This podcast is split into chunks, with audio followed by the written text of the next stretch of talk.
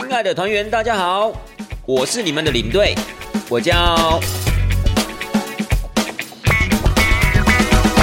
各位听众朋友们，大家好，我是领队，欢迎收听带团这档事儿。今天呢，我们来说一说所谓的最推荐的行程吧。因为其实有时候我们常常在带团的时候啊，团员很喜欢问我们问题嘛，有没有？我在之前就做了一集这样的一个主题，就是团员们最喜欢问的问题列表。那么，就是团员有时候会问说，你最喜欢去的国家在哪里啊？或者是说，你有没有比较推荐的行程？那我之前有跟大家讲说，所谓的最喜欢的国家，我还真的在心中啊没有一个定见。啊，比较莫名其妙的是，不知道为什么在这一次的疫情结束，应该呃还没有结束了，希望它结束，好不好？在这次的疫情期间呢，我就觉得特别的想念英国这个国家。我自己也觉得很纳闷啊，虽然说后来对英国也不排斥，但没有想到，既然就是爱的是他这样子，这也是很特殊的一种情感的转折。但 anyway，如果今天是问我说，哎，有没有比较推荐的行程？可以参加的话，那我在我心中其实都一直有一个行程，我是非常十分的推荐给所有的团员的，当然也包括了各位你们像各位的听众朋友。然后再来的话，我会觉得，也就是因为这个行程呢，我真的是太激赏了，所以我个人决定我要用两集的篇幅呢，来好好的跟大家介绍一下这样的一个行程。那么在今天的这一集，我会先从领队的角度切入。然后下一集的部分的话，我就会探讨从团员的一个角度切入，因为领队的部分的话，我觉得相对他是一个工作者的一个角色嘛，所以当他遇到一个这么特别的团体的时候，他的心境上可能会有什么样的一个一个一个情况，又或者说他会带着什么样的一个情绪呢，去操作这样的一个团体？我觉得这个是非常非常有意思的，我觉得也可以让各位听众朋友们了解一下领队当他们得知要带这样的一个行程的时候，他们心中的一个想法。那下一集的部分的话，就是觉得说，如果今天团员对这样的一个行程还不是很了解的时候，他们应该要做好什么样的一个心理准备？又或是说，他们如果到了现场的话，他们应该要怎么样去想办法让自己融入这样的一个行程里面？他们应该要去做好什么样的一个心理建设？我觉得这个也挺好玩的啦。好了，各位讲了这么多，也应该要跟大家公布一下我个人最推荐的行程。就是瑞士火车，为什么是瑞士火车呢？好，自己要自己要铺陈一下这个这个情绪，好吧？就是要要加强一下这个语气。好了，各位，瑞士火车啊，我个人认为，我不晓得各位听众朋友有没有呃接触过这样的行程，有没有参加过呢？或者说你们有没有听过朋友参加过这样的行程，或者你自己有没有曾经考虑过要参加这样的行程？但是不管怎么样，各位，瑞士火车行程它的经典是在于“火车”两个字，并不是在瑞士。瑞士没有什么了不起，好不好？瑞士就比台湾大一点点，好，嗯，湖光山色，好了，真算挺美的一个国家。但是我觉得它的一个精髓或它的一个精神呢，是在“火车”两个字。什么意思啊？其实讲白一点，就是告诉大家，我们到了当地呢，是搭乘火车来当做我们交通移动的方式。你不觉得这这很酷吗？你有没有参加过哪一个团体旅游？自助背包客不算哦，自由行自助背包客不算哦，因为那种废话，那当然是你要么是自己开车，要么就坐公车，要么就是坐所谓的的的火车啊，对不对？那肯定的嘛。可是如果听众朋友们你们曾经参加过团体旅游的话，你应该大部分都是坐游览车吧，对不对？势必嘛。好啦，偶尔啦，偶尔可能会坐到几段，不管是火车啊。或是飞机啊，又或是说在一些大城市里面有机会坐到地铁啊这样的一个所谓的运输方式。可是问题是，瑞士火车行程，它基本上是完完全全大概有九成以上的时间都是在坐火车，也就是说利用火车来当做你点跟点移动的一个方式。你不觉得这就很特别吗？尤其是以领队来说，先讲我们这一集啊，其实就是要聊以领队的角度来切入这样的一个行程。好，你不觉得如果今天是一个领队，他要接触这样的一个行程的话，其实我觉得要看人呢。就是如果是一些呃比较保守的前辈的话，他们可能会比较不太想带这样的行程，因为他们觉得这样太危险，风险太大。为什么？因为你要想想看，你所有的一个交通移动方式都是坐火车的话，那火车跟火车之间的接驳，以及火车准点开发这样子的一个僵这种所谓的僵固性的话，其实有时候。对团体来讲，其实是很大的一个风险。也就是说，你带团的时候可能会有很多的一些状况了。所以，我觉得对一些比较保守的前辈们来讲的话，他们可能对这样的行程是呃不带兴趣的。但是如果对我们这种所谓的中生代，或是说对一些呃，可能你刚好已经累积三五年这样一个带团经验，然后呢，刚好也慢慢开始有心得，然后有这样一个热忱的话，我觉得瑞士火车团啊，其实是可以让你最好发挥的一个什么？的一个行程，为什么呢？因为其实，在瑞士火车团里面，就是因为我刚刚提到，它不是搭游览车，它是搭火车，所以相对的来讲，它其实是比较弹性了。在整个行程的操作面来讲的话，其实它是比较弹性的。当然，越弹性就越可能会有风险，这是势必的。因为弹性跟风险呢，基本上应该算是一个正相关的一个情况。可是，当然这些风险呢，或许啊，你还是可以利用呃一些方式啊，稍微的去避免。但是呢，不管怎么样，我觉得就是叫做所谓的那个叫做什么什么费哎，忘记那句成语了。但 anyway，就是啊，因噎废食啊，终于想到因噎废食，就是说你不能因为你梗到一个鱼骨，然后你从此之后就不吃饭了吧，对不对？那你也不能因为说有一点点的风险呢，你就完完全全不考虑到这个弹性面所带来的愉快跟所谓的挑战性啊，对吗？所以呢，我觉得一个领队来讲，其实在带这种团的时候是非常非常有意思的。从什么时候开始有意思？各位，从飞机抵达机场的那一刻就已经开始非常非常有挑战性，非常非常有趣味了。为什么呢？因为其实一般来讲的团体行程，如果是搭乘游览车的话，你还记不记得我们到了机场之后，可能就是出海关，拿好自己的大件行李，顶多稍微整理一下，那我们就准备要上游览车，然后接着去我们第一个景点嘛，对不对？但是呢，如果你是搭乘火车，类似火车团的话，接下来我们就要去挂行李。这个部分可能我相信没有去过瑞士火车团的听众朋友，可能比较不了解什么就是挂行李啊。这挂行李的意思就是说，你要想想看，我们在整个旅游的过程中都是要搭乘火车。那我们不可能提着我们的大件行李，哇，那十五二十公斤这样的一个大件行李上上下下，那实在太辛苦了，对不对？所以呢，贴心的瑞士观光旅游局呢，他们有跟瑞士国铁呢，也是有一些就是合作，然后呢，他们针对他们的一些所谓的观光的一个行程，有一些配套措施，就是说他会帮你们啊去设想这个大件行李的一个处理的问题，也就是说，你可以啊利用瑞士国铁把你的大件行李呢用。载的方式帮你载到你第一天要抵达的饭店，又或是说你可能会觉得，哎，这两天我都没有要用到大件行李啊，那么这个时候瑞士国铁就会把你的行李载到第二天你要下榻的一个地区的饭店。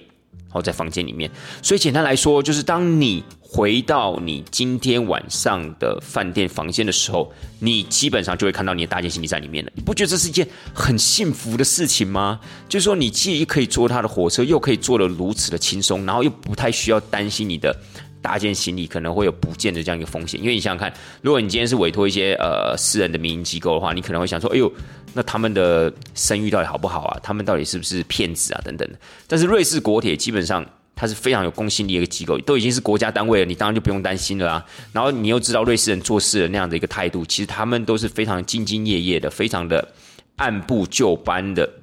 会把事情做好，所以呢，基本上你大概晚上回到房房间里面的时候，你一定会就会看到你的大件行李这样子。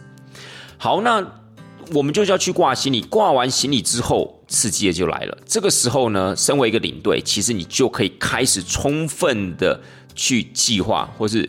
去思考你要如何实现你的带团风格。因为有些领队他可能会觉得说，啊，我们时间不用抓的这么紧啊，我们这个时候是不是可以让团员先有一点点乐趣，先让他们去怎么样买买早餐？有没有？就好像就是说，在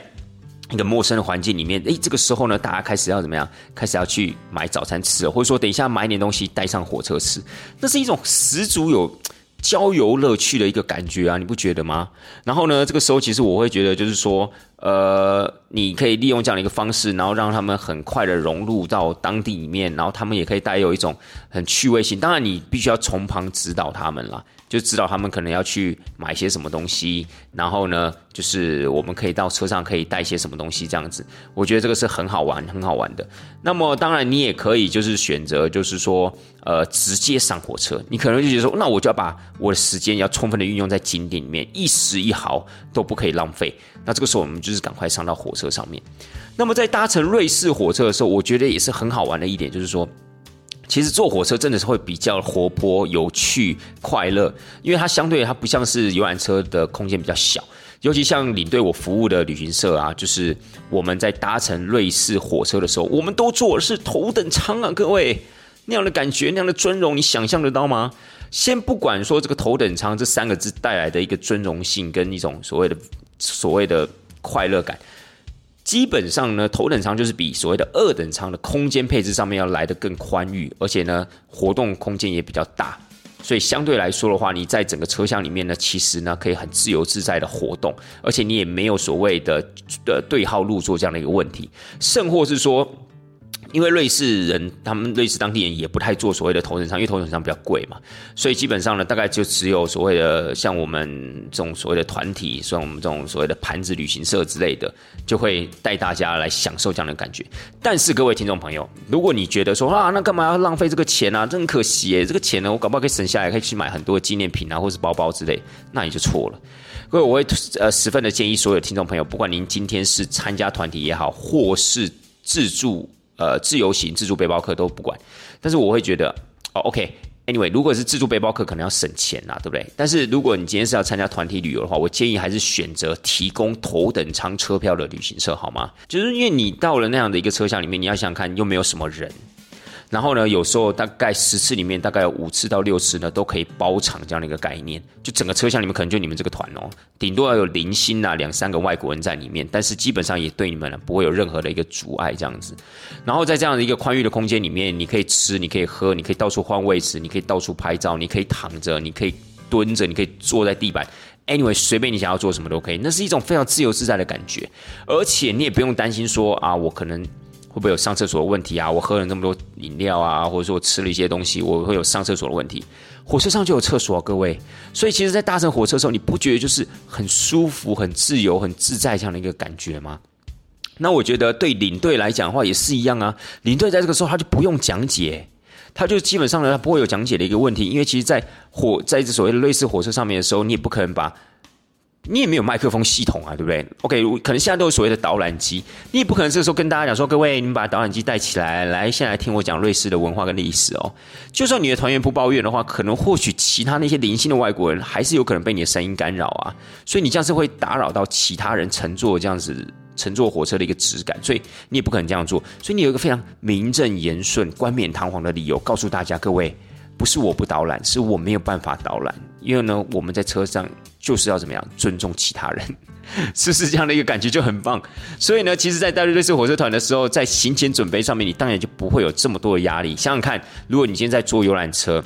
在游览车上面拿起麦克风是每一个领队的义务吧，对不对？所以你势必要讲出一些东西，你一定要言之有物嘛。可是你在瑞士火车上面，你不需要去做这些事情啊，你只要好好的让他们沉浸在现场愉悦的感受就好了，就好像。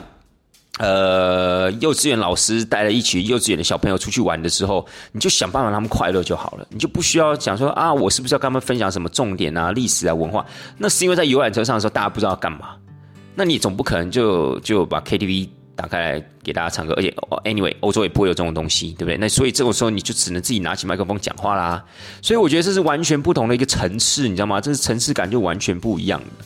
然后呢，其实，在领队在带这种团的时候，当然到了景点之后，其实你还可以去慢慢。到了景点之后，大概就是跟一般的游览车行程差不了多少。但是，以领队我服务的旅行社来说呢，我们在中餐的操作上面是采所谓的餐食治理。这个时候呢，又更添加了这样一个乐趣。为什么？你就可以告诉你的团员，你有没有什么推荐吃的东西，给他们诸多的选择。不要说诸多了，大概就是三样到四样这样的选择，我觉得就很够了，就可以让团员觉得很开心、很惊奇了。其实有时候我会觉得，在带这种所谓瑞士火车团，有时候好像不是那种真的就是一种工作带着团员出来玩的那种感觉，应该是有一点像是好像带着朋友一起出来玩。因为经过了几次这样弹性的一个安排之后，就比较有所谓的革命情感。然后呢？比如说吃午餐的时候，你就可以给大家很多的选择，大家就会一哄而散去寻找他们想要吃的东西，然后设定一个时间，大家再回来集合，然后我们再一起呢准备去坐火车。那准备去坐火车的同时呢，我们又可以搭所谓的公车，那公车也是免费的。所以在这样上下车，然后互相提醒、互相提点、互相询问，哎，你中午吃什么？好不好吃？哎，你刚刚在超市里面买那个什么东西，好好吃哦，我等下也要去买。那是一种。很快的一种情感的一个累积，就好像变成是我们是大家一群朋友啊，去到瑞士玩的感觉，就不是那种很单纯，就是哦，我是付钱，然后有一个领队带着我到哪一个国家去玩，这个层面呢就已经慢慢的模糊掉了。反而就是我们大家今天不分领队、不分团员，我们大家就是怎么样，好朋友一起出来玩。我觉得这种感觉是非常非常棒的，这是一种情感上的一个升华。当然了，我也必须说。有时候这种东西可能是也要感谢，就是瑞士旅游观光局，因为其实他们在这个部分真的做了很大的功夫，也就是呃帮这些所谓的旅客或是像我们团体旅游的业者来讲。想到了很多的细节，比如说刚刚提到的就是挂行这个部分，我觉得就是节省了很多的一个时间，而且提供我们很大的方便。再来呢，就是其实我们参加这种瑞士火车的行程呢，都会拿到一个所谓的瑞士国铁券，简单来讲就是火车票了。那这火车票可能符合你自己的呃行程的长度，有些可能就是八天票，有些可能是十天票，有些是十五天票。那凭着这国铁券呢，其实不管你是去搭它所谓的私人铁路也好。或是其他的一些登山缆车也好，都会有既定的一个优惠，甚至还是免费的。然后呢，其实凭着这些国铁券呢，你也可以去一些你想要去的博物馆啊，或是美术馆。所以我觉得这些部分相对的也都提供领队在操作团体上面很大的一个弹性。就是不管你今天你可能搭一搭火车，你累了，你想要坐船，因为我们说过瑞士嘛，湖光山色，有很多的湖，势必就有很多的所谓的有所谓的交通船。或甚至所谓的游船，那这个部分拿着你的瑞士国铁券，你一样可以凭着国铁券，甚至免费上船，然后你就可以提供给所有的团员有不同的交通体验感。那我觉得这种东西其实是非常非常棒的，就看你自己。比如说你火车搭到一定的程度，你觉得诶，在这个地方好像刚好可以接得上这个船班哦，你就可以带着大家下车，然后呢给大家这样一个 surprise，然后说各位，我们现在开始坐船了，我们要从这个地方坐到下一段。我们也不要把它全部做完，因为呢，接下来我们如果从 A 从 B 点再接上火车的话，其实对我们的行程是最顺的。然后团员们就会拍拍手，就觉得他很棒啊，就是刚好又可以体验到一段的传承。你不觉得这个是，这是很令人热血的一件事情？其实我觉得就是对一些很有想法，然后也很有抱负，然后很有行程操纵欲的那些领队，我觉得瑞士火车团真的是一个最棒、最棒挥洒的一个舞台。所以，我在这个地方也推荐很多领队从业人员。假设你们的公司有这样的一个行程的话，真的一定要争取去带这样的一个团体啊！如果你公司里面没有这样的一个行程的话，不要怀疑，就赶快换一间公司，就是有瑞士火车团的这样一个样这样的一个公司，或者说你有门路，你可以去带到那种所谓瑞士火火车团的话，各位，我觉得那是最棒的一种感觉，就是。如果你有很这样一个积极进取的心态，然后你有很这样的一种所谓的呃挑战自我，然后从中获取成就感的这样的一个心理建设的话，心理准备的话，其实我觉得瑞士火车团是非常非常棒的一个行程。好了，但是就是说，呃，我们再继续讲下去，就是说，这种团体其实对领队来讲，其实有很多的操纵上面的一个方便，以及操纵上面的一个选择性。那我觉得这些选择性就是说，譬如说，有些团员喜欢买东西的，你就可以让他去买东西；有些团员就像我刚刚讲的，很喜欢散散步啊，看看这种湖光山色，就觉得很舒服。甚至给他一点点时间坐到湖边发呆个十分钟、二十分钟，对他来讲都是一个极致的享受的话，那其实我觉得你就可以利用瑞士火车团赋予你的弹性，把它加注在团员身上。然后有些可能喜欢拍照的，你就可以让他到一些高地上面啊，你可以跟他讲说，哎，你如果拿着这个瑞士国铁券啊去买票的话，还可以，比如说六五折啊，甚至五折这样的一个优惠。然后你可以到那个高地上面或高台上面啊，可以去拍拍照。我觉得这样子的，就是甚至在同一个点，你可能就会两到三个这样的一个选择可以提供给团员。我觉得这就是一个很棒的一个感觉。好，这就是一个很棒的感觉。那我相信，就是说，呃，从中你也可以获得到很多的成就感。因为当你满足了不同团员的需求的时候，你所得得到的反馈，我相信是比较比较剧烈的，也是比较有感的啦。这样子，那当然就是说，有时候在带这样的一个行程，其实可能还是有它的一个风险性。所以，就是我刚刚提到的，为什么很多的一些保比较保守的一些前辈们，他们可能对这样的一个行程呢？并不是非常的感兴趣，或者是说思考再三之后呢，他觉得还是不要带好了。他还是比较喜欢那种呃游览车的行程。为什么？因为我比如说，如果游览车的行程，其实你还是有一个比较熟悉的一个合作的 partner，就是你的司机。就是司机基本上呢，他还是可以配合着你，然后呢去做出你想要做的一些呃行程安排，或是一些基本的一些效果。比如说你在这个景点要待久啊或短。这样的一个基本要求，可能实际上面还是可以互相配合的。而且，某种程度上面，呃，一个人孤身在外工作带团，如果今天有另外一个工作伙伴的存在的话，相对的也比较安心。好，不管今天是司机也好，又或者是甚至有时候还有第三个角色，就是所谓的导游。那么有导游的情况之下，那更是呃，就是可以获得到很大的一个安心的这样的一个感觉。当然，你们必须要充分的一个合作了。所以我会觉得，就是说，瑞士火车团可能在这个部分上面比较没有办法提供给你这样子的一个需求。好，就是说在和工作伙伴的部分，你总不可能去找车长说：“哎，车长。”我们来聊聊天吧，来建立一下我们的革命情谊。等一下，你可不可以这个车呢？可不可以开快三分钟抵达？这样子我们就可以快个对不起，三分钟太少了，可不可以加快个十分钟、十五分钟？这样子我们就可以赶快到那家店关门之前呢，去买到我们想要的东西。这不太可能嘛，对不对？但或如果你今天搭乘游览车的话，或许司机可能会跟你讨论啊，说啊下一个点还有，或者说好，那我们可能就是休息，在休息的时间短一点，那我们就稍微开快一点点，我们就可以成功的抵达这样子。所以当然就没有这样的一个机会了。那另外一个来说的话，就是其实有时候我们在做整个行程规划的时候，可能也没有想象中这么单纯。我是说，在每一天参加，就是在瑞士火车团里面的每一天，在做行程规划的时候，其实也没有想象中的这么的弹性。因为有时候是牵一发动全身，那就在于说，今天的火车它一定就是时间到了，它就必须要开走。那如果假设你这班车没有开到，没错，有可能可能过了五分钟，甚至十分钟、十五分钟之后，可能会有下一台车。但是问题是，你可能就没有办法衔接到你下一个转车点，因为游览车它是可以直接开到目的地的，但是火车可能不见得，火车可能必须要用转车的方式，你才有可能会。呃，成功的抵达你的目的地，所以在转车的过程中，一定会有一些时间上的衔接的问题。比如说，如果这个时候呢，呃，转车时间很短，那就变成说整个团都会很吃鸡哦。那当然，领队一定是第一个吃鸡的，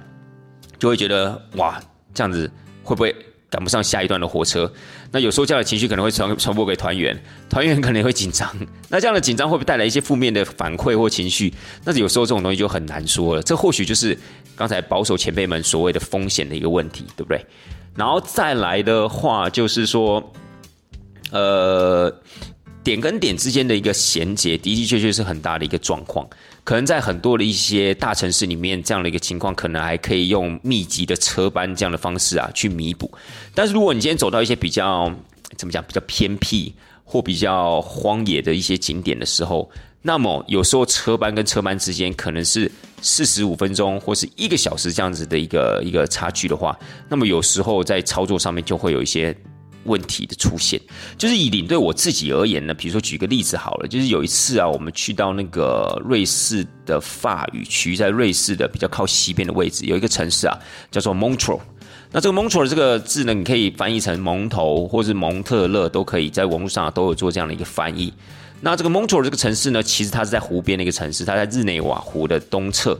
那这个城市其实非常非常的美丽，非常非常漂亮，但是在它西北边，距离呃市中心大概十五公里到二十公里的位置，有一个举世闻名的世界遗产，叫做 Laval 的葡萄园区。也就是说，这个 Laval 呢，这个葡萄区呢，其实种植了所谓很多的酿酒葡萄。那这个园区其实是历史已经非常非常悠久了。姑且不论它历史悠久这一点，其实它整个景色非常非常的漂亮。你想想看，那个葡萄啊，是沿着山坡啊这样种下来的，然后整个缓坡呢是慢慢的延伸延伸到公路，然后一直到湖边。然后呢，它山上有很多的一些践行的小径。所以，当你践行在这些葡萄园区的时候，你相对可以俯瞰整个日内瓦湖的一个什么的景色，然后还可以看到日内瓦湖对面的那些所谓的山景。所以，整个融合起来，整个景色的勾勒之下，非常非常的美。尤其非常推荐各位的听众朋友，如果假设啊，之后有可能是自助的方式，或者说参加团体旅游的方式，到了 Montreux 这个地方的话。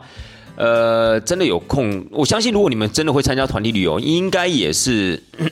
参加火车团吧？不会讲了老半天之后，你们还参加所谓的 游览车？各位，如果在瑞士坐游览车的话，那真的是相形失色许多。真的要听听老人言，听听我们这些有经验的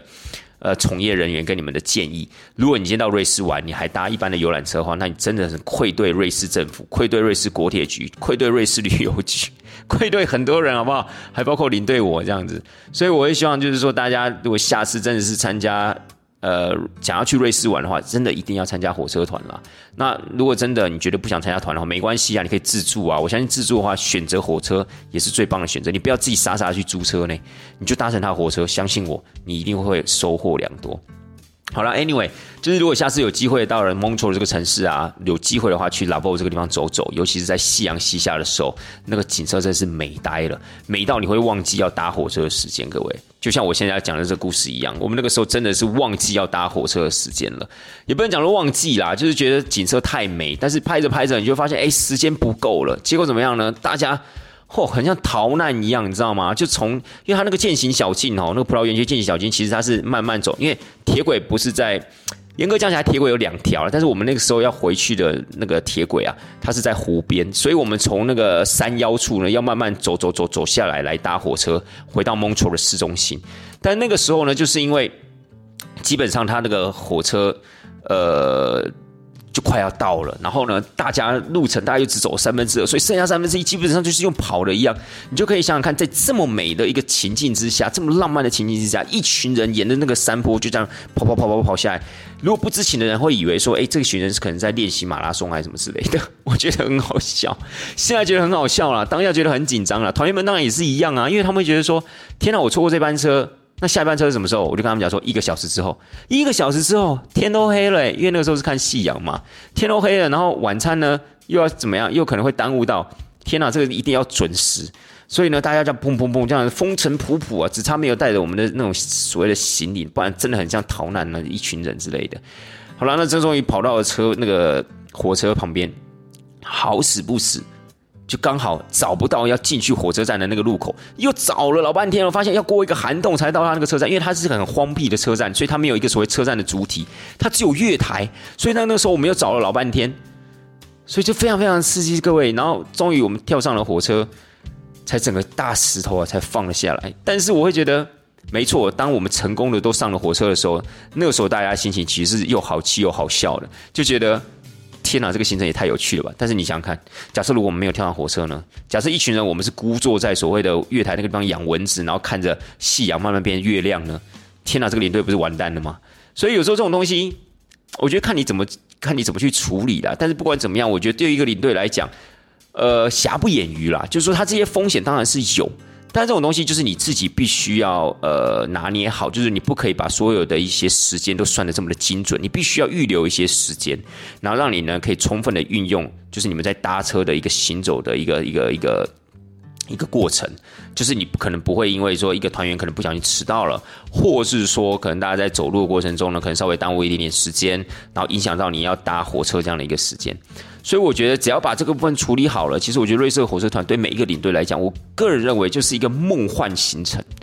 什么叫梦幻行程？就是我觉得可以，就好像是一个厨师。今天如果你今天在一个餐馆里面，老板永远都是告诉你啊，就是两匙的糖啊，三匙的油啊，然后少量的香料啊，辣椒放多少，你永远都按这个公式去。按表操课的话，其实你也会无聊。但如果你今天是一个很有雄心壮志的，你是很有一个自己抱负、很有自己想法的厨师的话，今天老板就跟你讲说，反正所有的食材都在你面前了，你就自己创造吧。反正我就是要烧一桌菜那样的一个感觉，那你就想办法帮我烧到好，好吃最重要。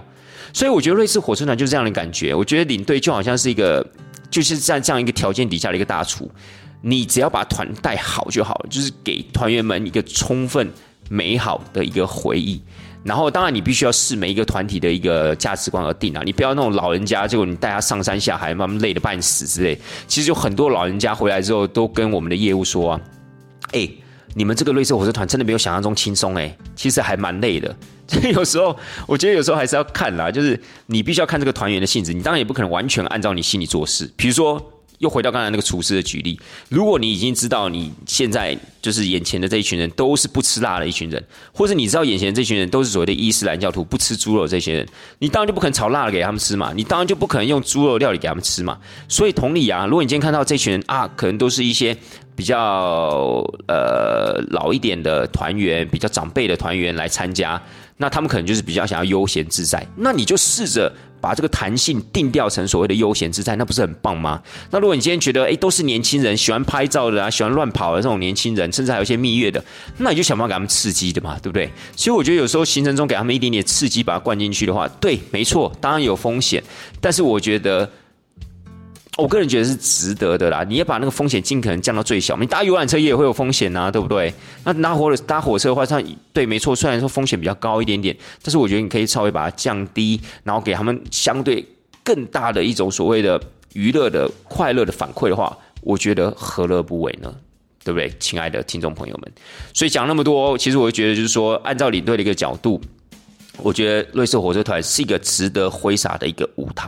那么下一集，亲爱的听众朋友们，我们就要从团员的角度切入了。就是说，如果团员们今天想要来参加瑞士火车团，他要有什么样一个心理建设，或者说到他们到当地的时候。他们应该要怎么样去让自己融入到这样的一个行程设计里面？否则，如果你今天亦步亦趋，然后你今天就是呃按照一般游览车行程在走的话，那你可能会觉得瑞士火车团很无聊、很浪费时间，又或是怎么样，感觉太危险了。可是，如果你换一种心境的话，在领队给你充分的一个选择之下，在领队给你的一个感染，就是所谓热情的感染的气氛底下，我相信你应该也可以获得到很多。不同的回忆，而且这一定是一个你在所有旅程里面都享受不到的回忆，好吗？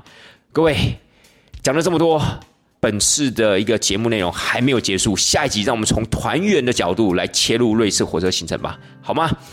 带团这档事儿，下次一定要准时见，拜拜。